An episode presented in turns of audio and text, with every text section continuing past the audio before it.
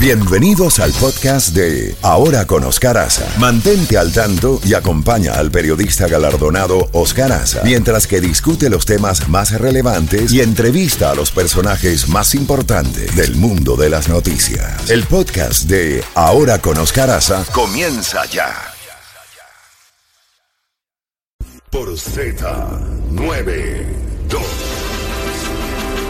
9, 2 minutos y vámonos a al área de eh, San Petersburg, al condado de Pinelas, donde está Sofía Rabasoni, colega periodista. Sofía, buenos días, gracias por atender nuestra llamada.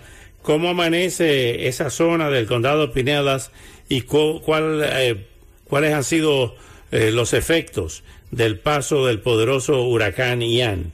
Buenos días, bienvenida, adelante. Sí, muy buenos días, Oscar. Gusto en saludarlo a usted y a su, audiencia. Nosotros estamos aquí en el área, por supuesto, de Tampa Bay, específicamente en el condado de Pinelas, donde está ubicada la ciudad de San Petersburg, como usted bien lo dijo, que bueno, tiene una altitud media de cuatro metros sobre el nivel del mar y una población aproximadamente de entre 300 mil y 500 mil habitantes. También alberga el famoso puente Skyway Sunshine que comunica el condado de Pinelas con Sarasota lugar muy cercano al punto de llegada de Ian en el día de ayer. Fíjate, eh, Oscar, que este puente tiene una elevación de aproximadamente 400 pies y aunque en el día de ayer lo vimos con una marea muy alta, no alcanzó a inundarse.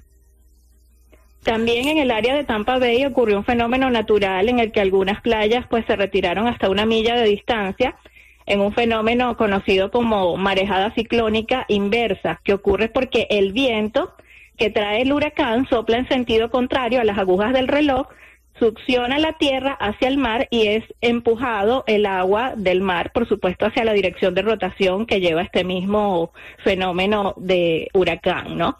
Respecto a la situación de emergencia en Saint Petersburg, tenemos ya un reporte preliminar matutino. Los primeros informes indican que la ciudad tanto algunas zonas del condado de Pinelas no parecen haber sufrido daños significativos por el momento.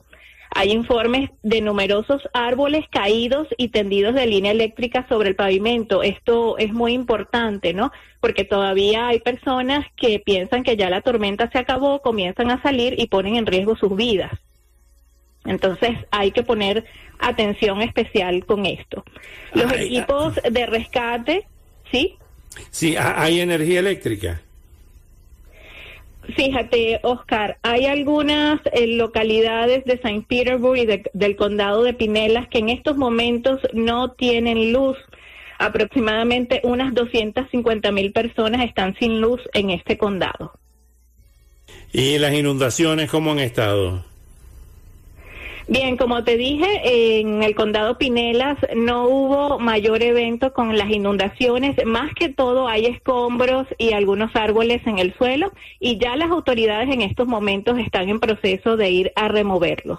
También, como bien dije, pues toda la parte del tendido eléctrico sufrió bastante daño considerable, lo que fue el área de Saint Petersburg, St. Pete, que es el área de la costa de Saint Petersburg, y hacia el área de la costa de Clearwater, Indian Rock, Bel Air Bluff. Eh, Sofía, te agradezco muchísimo esta eh, descripción que nos hace. No se han reportado víctimas, pérdidas humanas, ¿no? No, gracias.